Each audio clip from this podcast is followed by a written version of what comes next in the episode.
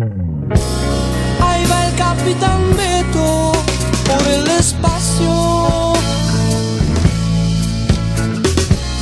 Con su nave de fibra hecha en. Ayer.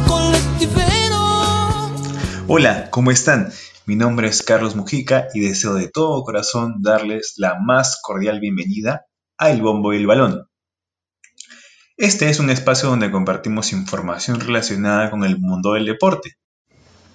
Este es el tercer episodio del podcast y en esta oportunidad hemos preparado material sobre un acontecimiento muy emocionante, sobre todo para nuestros hermanos argentinos.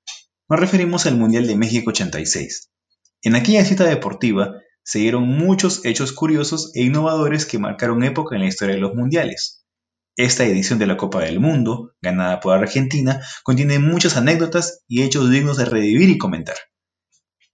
Mención aparte, sobresale la imagen de Diego Maradona. En este torneo se convirtió en una fuerza de la naturaleza y llevó literalmente de la mano a la nación albiceleste a conquistar su segunda Copa del Mundo. Recuerden que nos pueden encontrar en Anchor, Spotify, Reddit y Apple Music. Sin más preámbulo, los dejamos México 86. México 86. La gloria vino de la mano de Dios. El Mundial vuelve a tierras aztecas. México había sido sede de la Copa del Mundo en el año 1970. En aquella ocasión, el país azteca se había preparado desde hacía muchos años para tan importante cita. La justa futbolística, celebrada en aquel entonces, dejó memorables recuerdos al mundo del fútbol, dentro de los cuales podemos destacar la presencia de figuras estelares del balompié, como Franz Beckenbauer, Gerd Müller, Teófilo Cubillas, Tostao, Gordon Banks o Pelé, tan solo por nombrar algunos de los más reconocidos. Dejó espectáculo en cada jugada, cotejos inolvidables, grandes emociones y sobre todo Lecciones para la FIFA, quien comprendió la magnitud real de que podría llegar a tener un torneo de estas características. Pudimos observar a una selección brasileña que derrochaba espectacularidad y magia, y que finalmente se haría con el título tras superar ampliamente con un marcador de 4 a 1 a Italia en la gran final. Por otro lado, la competición impactó de forma muy positiva en la economía mexicana en diversos aspectos. Dentro de ellos estaba la infraestructura deportiva. La decimotercera edición de la Copa del Mundo de Fútbol estaba destinada a realizarse en Colombia, en el año 1986. Lamentablemente, se dio una combinación de diversos factores que influyeron negativamente en la preparación del país cafetero con miras a la realización del torneo. La desidia y la falta de voluntad de los responsables del certamen decantaron en una situación nefasta para la organización. Estos inconvenientes a los que se sumaron la falta de voluntad política de las autoridades colombianas llevaron a que el presidente de aquel entonces rechace ser sede de la Copa del Mundo. Esta situación obligó a la FIFA a buscar de emergencia nuevas opciones para poder albergar la realización de la justa deportiva. En el año 1983, tras la renuncia de Colombia a ser sede de la Copa del Mundo, se tuvieron en cuenta varias opciones para reemplazarla, dentro de las cuales figuraban Canadá, Estados Unidos, Argentina y México. Tras varias negociaciones, el ente rector del fútbol mundial determinó que la nación azteca sería quien finalmente organizaría el Mundial de Fútbol. Esto se dio gracias a la experiencia previa del Mundial del 70 y a la gran calidad e infraestructura con la que ya se contaba. De tal manera, quedó establecido que la decimotercera edición del Mundial de Fútbol finalmente se denominaría México 86. La organización y las previas.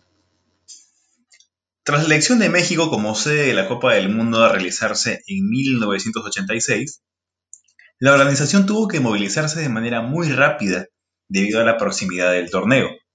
Además, teniendo en cuenta que el tiempo para preparar los estadios, los sistemas de transporte, las vías de comunicación y las rutas turísticas era bastante limitado.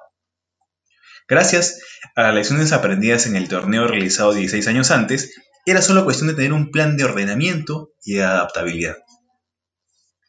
En esta oportunidad, la logística y los recursos empleados serían mucho mayores respecto a ediciones pasadas. Todos los involucrados pusieron el hombro. La Federación Mexicana de Fútbol, el gobierno mexicano, la empresa privada y los inversores hicieron un gran trabajo en tiempo récord y todo se iba poniendo a punto con miras al inicio de la competencia.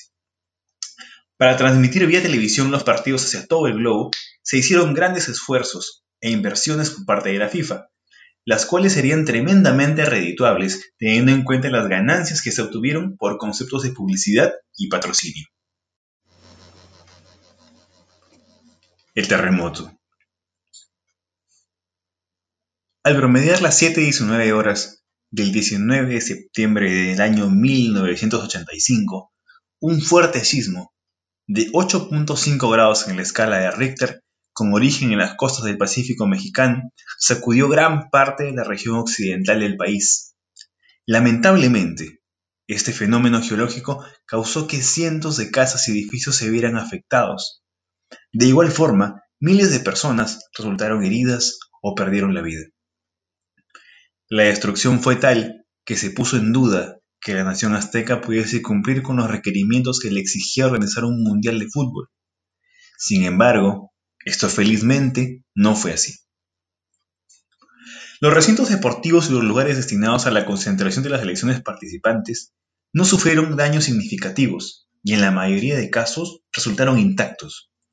La gran voluntad del pueblo mexicano, quien se levantó desde los escombros del desastre la disposición de la FIFA para apoyar financiera y logísticamente al comité organizador, los esfuerzos denodados de la Federación Mexicana de Fútbol para poner a punto las instalaciones destinadas a albergar a los deportistas y a los cotejos, estos factores fueron fundamentales para el posterior éxito de la cita mundialista.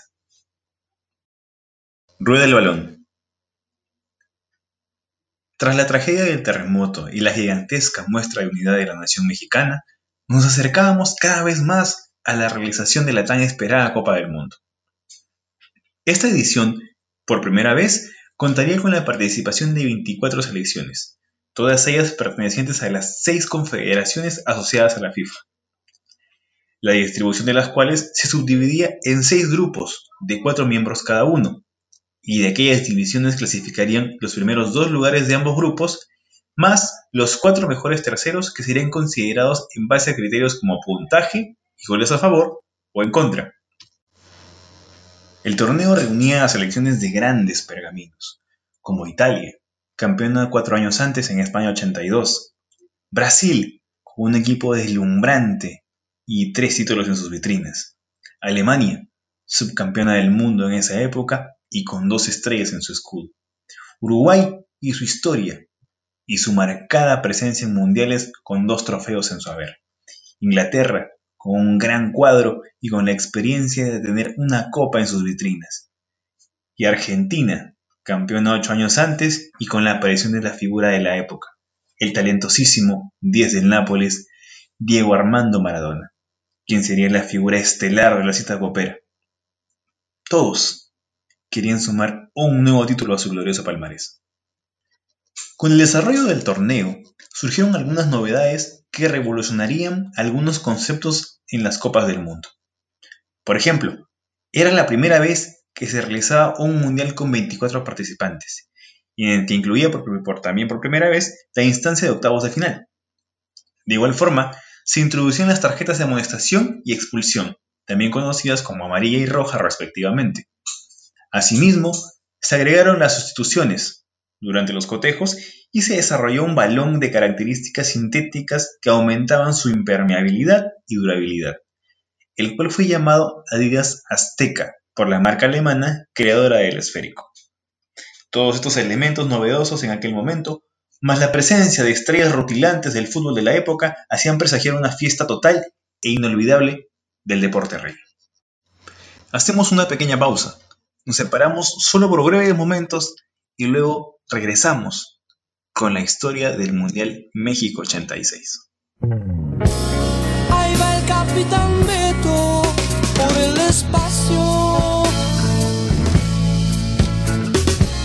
Con su nave de fibra hecha en Aedo. Ayer colectivero. Estimados amigos, volvemos con la historia del Mundial México 86 y la consagración de la Argentina, a través del bombo y el balón. La competición. El segundo Mundial de Fútbol realizado en tierras mexicanas vio acción finalmente el día sábado 31 de mayo del año 1986. Ante las expectantes miradas de más de 100.000 personas, las selecciones de Italia y Bulgaria medían fuerzas en el mítico Estadio Azteca y saldaban el encuentro con un empate de, 1 a 1. Por el mismo grupo, dos días más tarde, Argentina, de la mano del 10, Diego Armando Maradona, se imponía por 3 a 1 sobre Corea del Sur. La segunda jornada del grupo terminaría con empate a un gol entre Italia y Argentina. Resultado idéntico se daría entre Bulgaria y Corea del Sur. Por último, en la última jornada, Argentina vencía a Bulgaria e Italia hacía lo propio con Corea del Sur. Esos resultados clasificaban a los sudamericanos y europeos en la siguiente ronda como primeros y segundos respectivamente. Además, Bulgaria clasificaría como uno de los mejores terceros gracias al puntaje que obtuvo. En la zona B, la selección anfitriona, cuyo debut era tal vez el más esperado, se estrenó con victoria frente a Bélgica. De igual forma, Paraguay se imponía sobre Irak en la misma jornada. En la segunda fecha, México y Paraguay igualaban a uno y repartían puntos, mientras que Bélgica superaba a Irak. Por último, en la tercera fecha, Paraguay y Bélgica igualaban a dos. Esto sumaba la victoria de México sobre Irak, dejaba a los locales clasificados en primera posición, a Paraguay como segundo y a Bélgica como uno de los mejores terceros. En el grupo C se cumplieron los pronósticos pues la Unión Soviética y Francia debutaban con victorias frente a Hungría y Canadá respectivamente. En la segunda fecha, los soviéticos y franceses triunfadores en la jornada anterior se un empate a un gol, mientras Hungría vence a Canadá. Finalmente, en la fecha final, Francia vence a Hungría y el cuadro soviético hace lo propio con Canadá. Ambos elencos europeos se clasifican a la siguiente fase, con ventaja para los soviéticos por diferencia de gol en el primer lugar. Francia en segundo Hungría y Canadá quedarían lamentablemente sin posibilidades y eliminados. En el grupo D hubo un favorito que hizo valer sus pergaminos. Brasil superó a todos sus rivales y selló su clasificación con puntaje ideal y la valla invicta. En la primera jornada derrota a España por la mínima diferencia, luego a Argelia por el mismo resultado y finalmente golea a Irlanda del Norte por 3 a 0 cerrando su participación. Por su parte, los ibéricos quedaron en segundo lugar tras lograr dos victorias en sus encuentros frente a Argelia e Irlanda del Norte. Estas últimas quedarían eliminadas tras solo sumar un punto, producto de un empate entre las mismas. En el grupo E se dio una de las sorpresas del torneo, puesto que Dinamarca se adjudicó el primer lugar tras lograr tres victorias consecutivas frente a Alemania Federal, Uruguay y Escocia. Los alemanes lograrían sorprendentemente el segundo lugar tras vencer a Uruguay y dejar escapar dos puntos frente a Escocia. Por su parte, Uruguay lograría un puesto en octavos de final como uno de los mejores terceros, a pesar de solo haber logrado una victoria y caer dos veces. Por último, en el grupo F, Marruecos sorprende al mundo y toma el mando del grupo. En la primera fecha, los africanos y Polonia empatan a cero, mientras que Portugal toma ventaja tras derrotar a la favorita Inglaterra. En la segunda jornada, Polonia derrota a Portugal y asume el liderato temporal, mientras el empate entre Marruecos e Inglaterra deja casi clasificados a los africanos y en la cuerda floja a los ingleses. Finalmente, en la última fecha, Marruecos patea la mesa y derrota a Portugal tomando el liderato del grupo, eliminando a los ibéricos. Por su parte, Inglaterra vence de manera contundente a Polonia y toma la segunda casilla. A su vez, los polacos deben conformarse con la tercera casilla y un lugar en los octavos de final como uno de los mejores terceros. 36 partidos disputados, tan solo 16 de las 24 selecciones que iniciaron la contienda. Empezaban así las rondas de eliminación directa, los mata-mata, los gotejos que definirían en tan solo 90 minutos o un poco más quién avanzaba de ronda y quién volvía a casa. No había lugar a errores, de lo contrario, el sueño mundialista terminaría. Tras 36 encuentros disputados, quedaban solo 16 de las 24 selecciones que iniciaron la contienda. Empezaban así rondas de eliminación directa, los mata-mata, los cotejos que definirían en tan solo 90 minutos o un poco más quién avanzaba de ronda y quién volvía a casa. No había lugar a errores, de lo contrario, el sueño mundialista terminaría. Los octavos de final iniciaron con el clásico del Río de la Plata. Es un vibrante encuentro, muy disputado por cierto, la selección argentina logra imponerse con un gol de Pasculi a la selección uruguaya a pocos minutos de ir al descanso. En otra llave, Inglaterra vence con un claro 3 a 0 a Paraguay, con doblete incluido del ariete Gary Lineker. La selección española logra vapulear inesperadamente la sorpresa del torneo, Dinamarca, con póker la estrella del Real Madrid, Emilio Butragueño. Y el restante tras un penal convertido por el vasco Goicoechea igual forma, Bélgica logra en tiempos extra despachar a la Unión Soviética tras un muy disputado partido que terminó con un 4-3 en el marcador final. Brasil sacó los galones y apabulló a una Polonia anulada de principio a fin, Sócrates y compañía. Los sudamericanos golearon por 4 0 y reafirmaban su candidatura para quedarse con el torneo. Por otro lado, en un partido que representaba un añejo clásico europeo, se enfrentaban Francia e Italia, Dicho cotejo se selló con una victoria trabajada de los franceses por 2 a 0 con goles de Platini y Estopir. Este hecho marcaba que tendríamos un nuevo campeón, pues Italia, la campeona en aquel momento, había sido eliminada.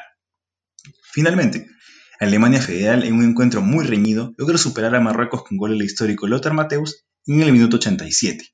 Asimismo, México logra derrotar a Bulgaria con un 2 a 0 inapelable, con goles de Servín y una chalaca inolvidable de Manuel Negrete, esta fue la primera y única ocasión en la que la selección azteca logra superar los octavos de final. Concluidos los ocho encuentros, los enfrentamientos de la siguiente etapa resultaban realmente atractivos e imperdibles. Fases finales. El 21 de junio, Alemania y México se enfrentaban en Monterrey. Tras un partido muy cerrado que terminó sin goles durante 120 minutos el primer pasaje a semifinales se decidiría desde los 12 pasos. En esta ocasión, los alemanes demostrarían ser mucho más efectivos, logrando derrotar en la tanda de penales por 4 a 1 a los locales. Los mexicanos fueron aplaudidos por su público tras una gran campaña. El mismo día en Guadalajara, se desarrolló en el Estadio Jalisco un encuentro electrizante entre las selecciones de Brasil y Francia. Careca adelantó para los cariocas y Platini equiparó para los galos. El disputado cotejo terminó igualado a uno en los 90 minutos y se mantuvo con el marcador similar en los tiempos extra. Tras la igualdad en los 120 minutos, el partido se definiría en la tanda de penales, en la cual los europeos serían más efectivos, consiguiendo una victoria por 4 a 3. Al día siguiente, en la ciudad de Puebla, España y Bélgica se batieron a duelo en un cerrado partido.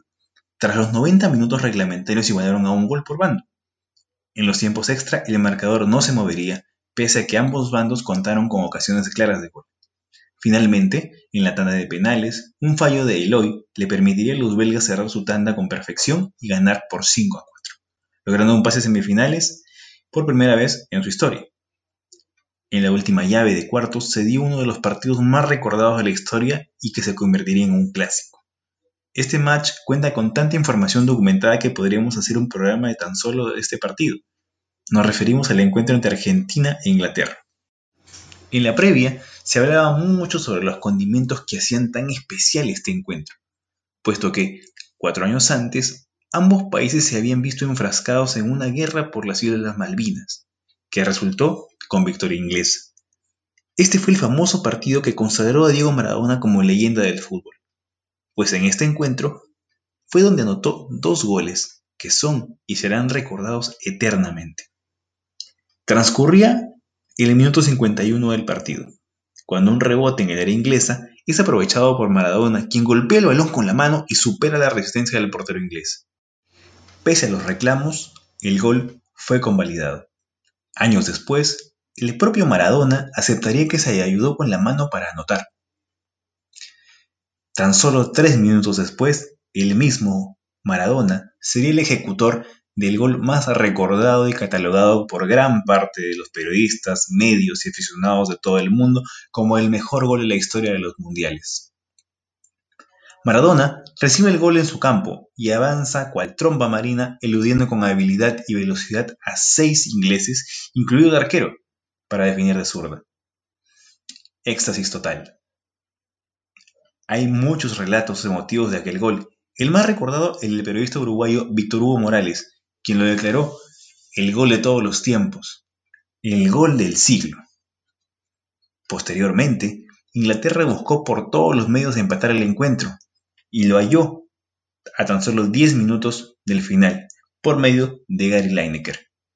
El marcador no se movería más, consumándose la victoria sudamericana y por ende su pase a semifinales. La fase previa a la gran final se disputó en dos partidos. El primero se dio el 25 de junio en Guadalajara. Se medían Francia, con su mayor estrella Michel Platini, y Alemania, con Lothar Mateus. Apenas a los nueve minutos, Andreas Breme adelantaba a los teutones. Así se marcharían al descanso. En la segunda mitad, ambas selecciones contaron con chances de marcar.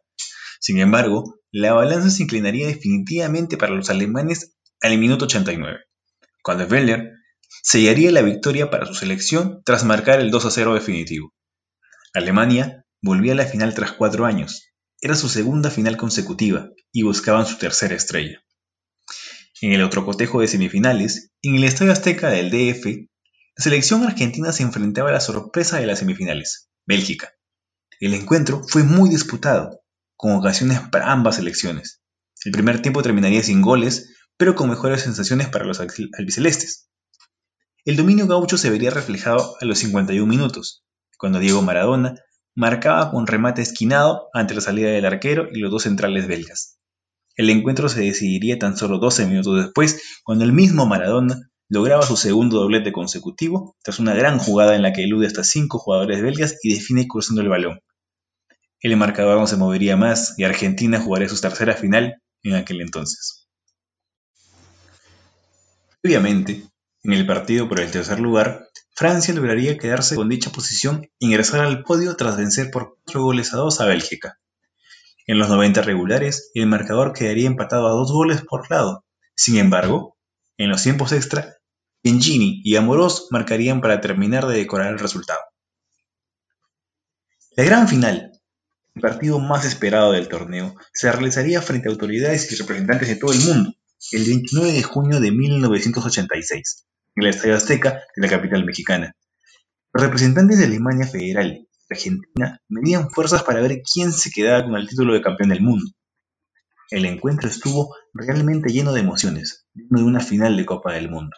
Las características de ambas selecciones hacían que sea un encuentro muy dinámico y volátil. Ambas escuadras se atacaban sin tregua y llevaban peligro a las áreas rivales. Argentina, sin embargo, golpearía primero a los 23 minutos, José Luis Brown anota el primer tanto de la final tras un centro desde la derecha ejecutado por Maradona. Así, se irían al descanso, con la ventaja mínima para los albicelestes. En la segunda mitad, y tras una contra letal orquestada por Maradona, el delantero Jorge Valdano define a contrapié el arquero alemán y marca el segundo para Argentina. Con el pasar de los minutos, Argentina se relajó y retrocedió las líneas. Esto causó que Alemania pudiese tomar posturas más ofensivas y atacar con mayor volumen. Estos ataques venían recompensa al minuto 73, cuando Karl-Heinz Rummenigge empujó el balón a las redes tras un córner desde la derecha. El partido en ese momento era sumamente incierto. Más aún, cuando al minuto 80 el partido se empataba. Tras una serie de cabezazos en el aire capitalizado por Rudy Völler, el marcador quedaba momentáneamente igualado. La tensión era brutal tras el gol teutón. Sin embargo, tan solo dos minutos después, y en una genialidad, el 10 albiceleste Diego Armando Maradona recibe el balón en medio del campo. Con pocas posibilidades de juego, avanza eludiendo rivales hasta encontrar a Jorge Burruchaga, quien recibe un pase de Maradona y cruza su remate ante la salida del guardameta alemán. Los últimos minutos fueron de total hermetismo sobre el resultado. Alemania volcada en ataque y Argentina defendiéndose con uñas y dientes.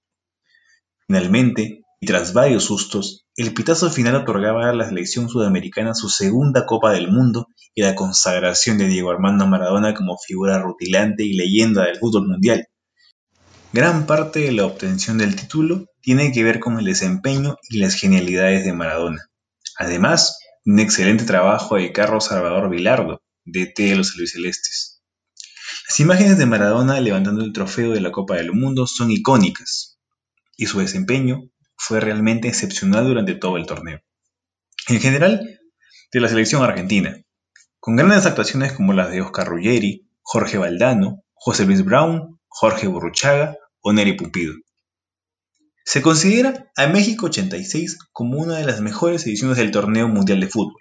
Se marcaron 132 goles en 52 partidos, se mostraron 137 tarjetas amarillas y 8 tarjetas rojas, y un promedio de gol de 2.5 por juego. Podemos mencionar también aspectos muy importantes como el gran espíritu de hermandad del pueblo mexicano y su rebeldía frente a la tragedia, las estrellas que brillaron con espectacular derroche de talento y que dejaron tras de sí un paso de estelas de luz imborrables en la retina de los aficionados. México 86 fue una fiesta total. Hay muchas anécdotas nacidas en torno al torneo, que viven en el recuerdo de las personas. Dentro de todas ellas destacan la del Diego, aquel ídolo de masas, orgullo de su pueblo, que independientemente de los problemas que haya tenido, es y será siempre una de las más grandes leyendas del fútbol mundial. Ese es Diego Maradona.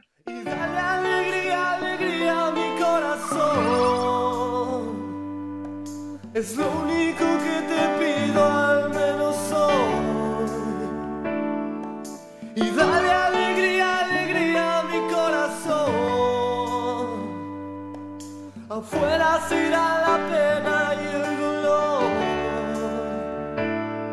Y ya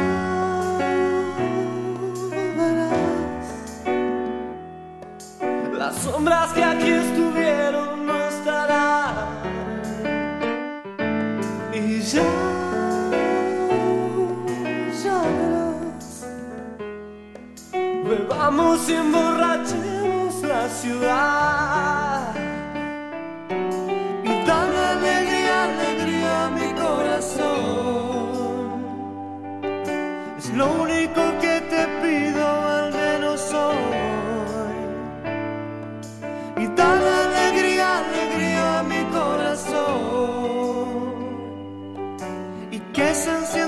Las luces de este amor. Y ya verás cómo se transforma el aire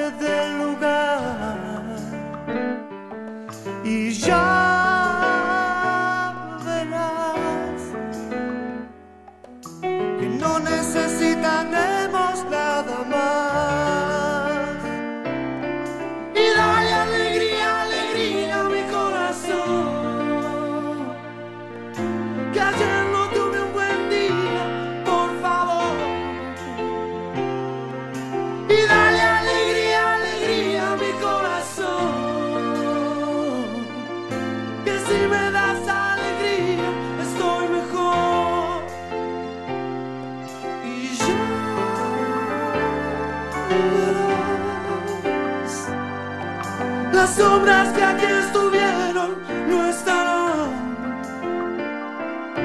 Y ya,